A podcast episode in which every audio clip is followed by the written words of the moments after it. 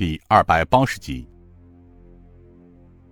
洪金宝道：“他娘的鬼影子宋城，当他知道是哥几个救出了兄弟们，恐怕是要气吐血了吧？”刘应坤。不过大家不要高兴得意忘形了，别忘了这里距崖西很近，大家千万不要掉以轻心，被他的那些手下闻出味儿来。昨晚外事坛副坛主只是配合我们撤离，带着飞虎门的人从另外一个方向追了下去，但是时间一长，恐怕就难说了。顾东平，二弟说的对，这段时间内，大家需要尽量减少外出，以免引起不必要的麻烦。毕竟我们是住在朋友家里，如果……一旦被宋城那帮人闻出味儿来，找到这里，那将对这里又是一场灾难，祸及无辜啊！顾梦平点了点头。哦，这倒是不得不防的事儿啊！人家好意收留我们，如果因为我们自己不小心，会给村里的人带来灭顶之灾呀！顾东平道。因此，为了不让此事发生，我特做如下布置：这段时间，为防万一，李勇和冷八弟到滨州去玩几天，那里现现身。李勇不是好赌吗？就带着八弟到赌场走走，显露一下行踪。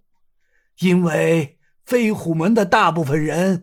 都有去赌场的习惯，而李大总管的名头，飞虎门的人大都认识。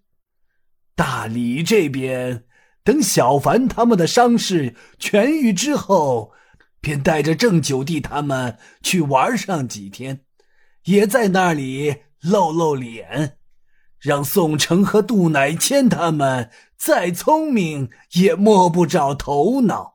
这叫。虚虚实实，真真假假。顾梦平笑道：“二弟，你是想给宋城唱一曲《瞒天过海》吧？” 牛太官笑道：“哈哈，一东一西，我们的人在两个地方上出现，宋城他就是再聪明，只怕也想不明白我们到底藏在哪里。”够他忙上一阵子了。顾梦平笑着问道：“二弟啊，少领主大概要多长时间赶到这里呀？”顾东平道：“从我们出来的时间来推算，少令主大概到蜀中了。这么说，从蜀中到这里还需要二十多天的路程。呃，那就快了。”看来宋城是兔子尾巴长不了了。这时赵宝走了进来，他轻声道：“二叔，我父亲回来了，正在堂上等着您呢。”牛太官道：“这么快？好，阿宝，你先过去，我马上就来。”看着赵宝走后，牛太官又道：“顾大哥，刘老弟，我们去吧。”三人来到堂前，赵老汉正等着他们。见三人到来，赵老汉笑道：“兄弟，你们所需的八口棺木都已经找到了，不知道什么时候要啊？”牛太官笑道：“哈哈哈哈大哥办事儿这么利落，这么快就找到了。”赵老汉又道：“兄弟们的事儿就是我赵老汉的事儿。其实啊，在这里的山里人家。”找几口棺木不难，这家家啊都会为老人备上一两口棺木。